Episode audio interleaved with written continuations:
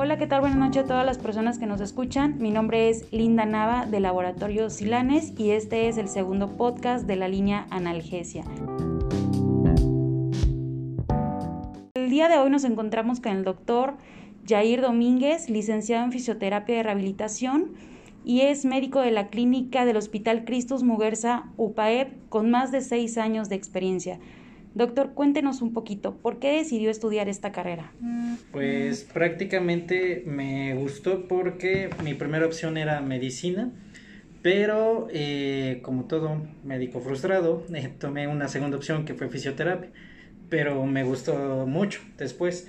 Eh, y sinceramente, después de lo que fui estudiando a lo largo de toda la carrera, dije, pues fisioterapia es lo mío y sinceramente no me arrepiento, la verdad me gusta y veo que va mucho de la mano con medicina. Tal vez varía en una que otra intervención eh, terapéutica, pero es mucho de la mano con medicina.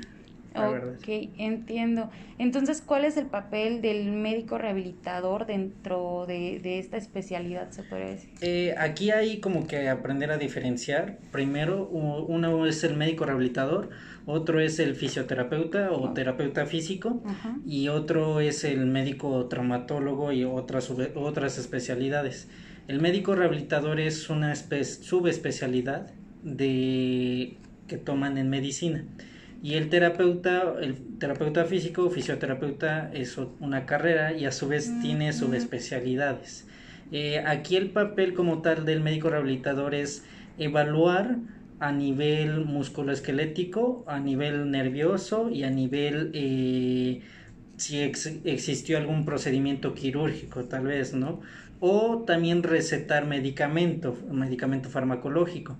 Eh, el terapeuta físico o el fisioterapeuta lo que hace es más el tratamiento con agentes físicos y también utiliza eh, ciertos fármacos claro, no tantos como el, el médico, el médico rehabilitador o el médico ortopedista, pero sí utiliza a lo mejor, por ejemplo, una pomada desinflamatoria con algún agente físico, como lo es el ultrasonido. Entonces va mucho de la mano prácticamente, no hay así como que uno haga una cosa y el otro haga otra cosa.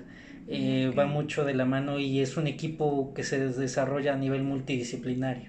Ok, muchas gracias. No, pues ya me contestó muchísimas preguntas, doctor. De hecho, una de las que traía preparada pues era precisamente cuál era la, la diferencia entre el licenciado en rehabilitación y licenciado en fisioterapeuta. Pero, este, bueno, dentro de las consultas que usted recibe, ¿cuáles son las lesiones más frecuentes? Eh, por lo regular, aquí en el hospital, como es un hospital eh, privado, y, pero también está abierto al, al público en general, eh, por lo regular vienen por aseguradoras y pues esas aseguradoras nos mandan que por accidentes viales, choques viales, ¿no? Que lo cual es un típico latigazo cervical, un esguince cervical, eh, una dorsalgia, un dolor a nivel, a nivel dorsal, un dolor lumbar, eh, pueden venir también incluso hasta eh, fracturas o incluso fracturados, esguinces, eh, perdón, esguinces de tobillo, ahora sí que nos llega de todo. Y ah, incluso hasta nos llegan posoperados de lesiones de rodilla o lesiones de hombro, que es por lo regular que más nos está llegando aquí. No hay como que un específico, un mercado en específico, pero podemos decir que el paciente nos llega a nivel traumatológico, pero también es geriátrico, pero también tiene alteraciones a nivel neurológico, ahora sí que nos llega de, de todo y de todas. Ok, entiendo. Doctor, dentro de los padecimientos que, que mencionó, entendí que la mayoría son por traumatismos. Así y pues bueno, tomando como dato, eh, un dato que acabo de leer, una información, que el 80% de las personas en algún momento en su vida han sufrido de dolor lumbar. No por traumatismo, sino solamente este, por algún tipo de contractura muscular existe este dolor. En ese caso, ¿ustedes eh, refieren algún tipo de tratamiento en especial o alguna terapia en especial? Sí, eh, prácticamente cuando es un el típico, vamos a poner el típico paciente que nos llega, que no tuvo ningún accidente, come bien, a lo mejor relativamente bien sin llevar una dieta, pero que de repente tiene dolor lumbar, ¿no? O sea, ¿y qué es lo que nos dicen? Cargué mal, dormí mal, eh, me quedé dormido viendo el fútbol y me generó el dolor, ¿no? Eh, a partir de eso se hace una valoración, una exploración en conjunto con el médico rehabilitador y en conjunto con nosotros, ¿no?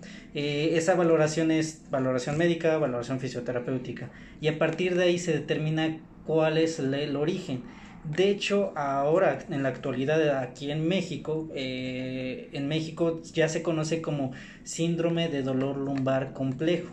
En términos más sencillos, una lumbalgia pero en, en, en, términos ya médicos y los cuales son el síndrome de dolor lumbar complejo, porque como tal puede ser una causa que a lo mejor hay, un, hay pacientes que tienen hernias discales pero no les genera el dolor.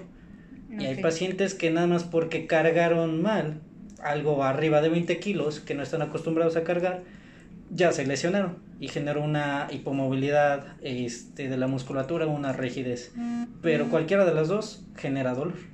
Oh. Entonces, ahí que lo que indicamos, indicamos ejercicio y e incluso eh, somos muchos nosotros de agentes físicos, como bien ya lo dije, y podemos indicar, por ejemplo, a veces pomadas tópicas para desinflamar eh, la zona, porque al final eso le da confort al paciente y el paciente cuando viene con nosotros es porque ya viene con mucho dolor y si no controlamos el dolor se incrementa y ocurren otros eh, problemas a nivel del sistema nervioso central.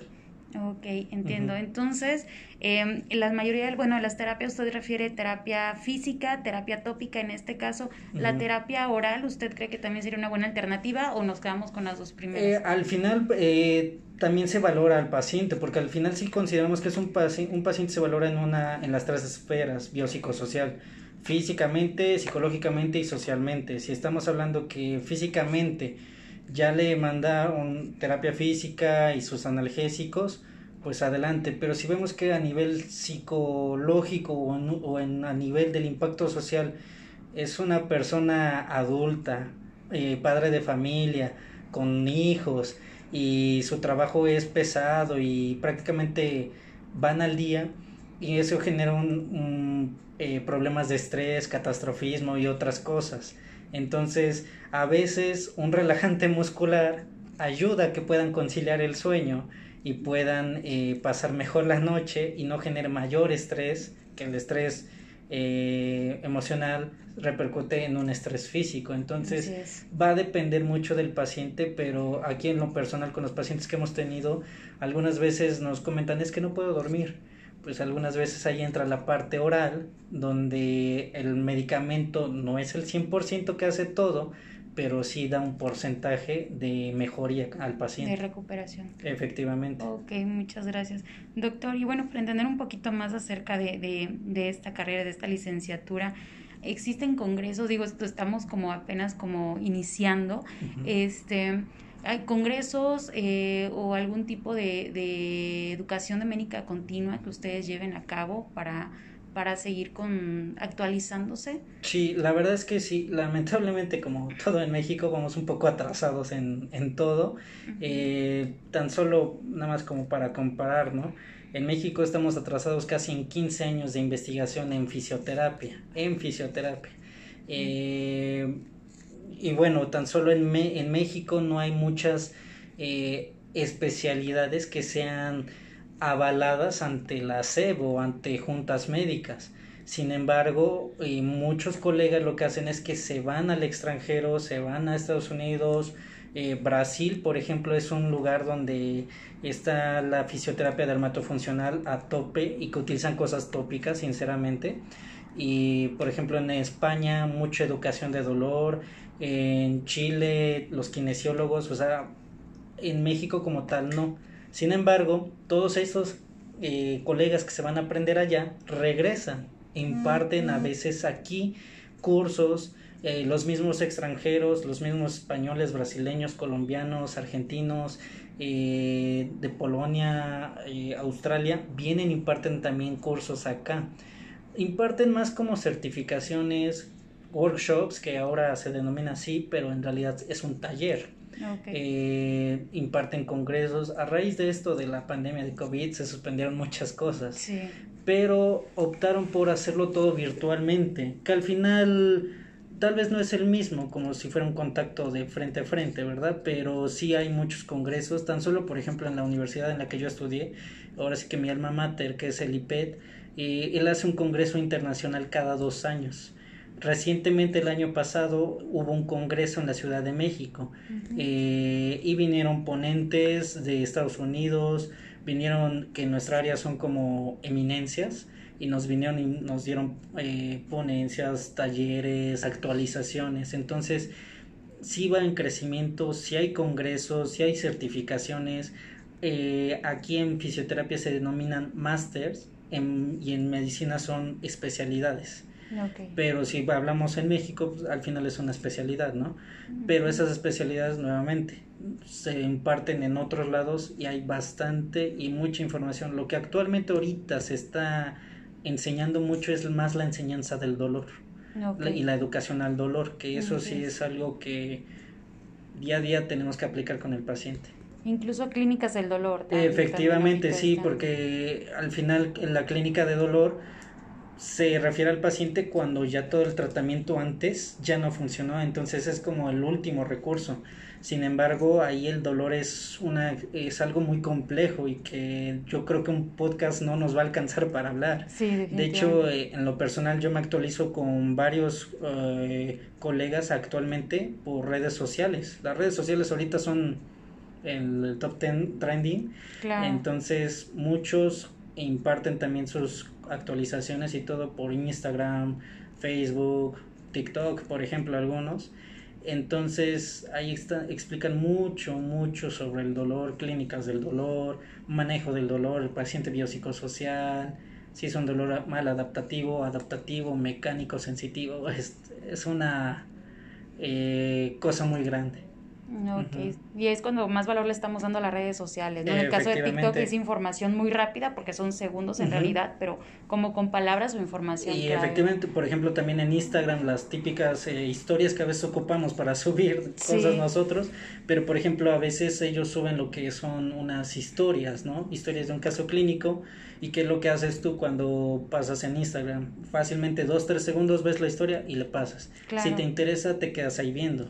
Entonces es una estrategia también que actualmente se está utilizando de, educación continua para personas que no tienen mucho tiempo, pero se van actualizando. Y es una excelente alternativa. Efectivamente. Muy bien. Pues muchas gracias, doctor. Le agradezco por, por este tiempo. Este, pues bueno, este podcast es patrocinado por Dorsal, Alivio de una vez te mueve. Y pues muchas gracias por por participar este, en esta pequeña entrevista y pues compartir un poquito de, de usted y su información. Mm, claro que sí, gracias a ustedes.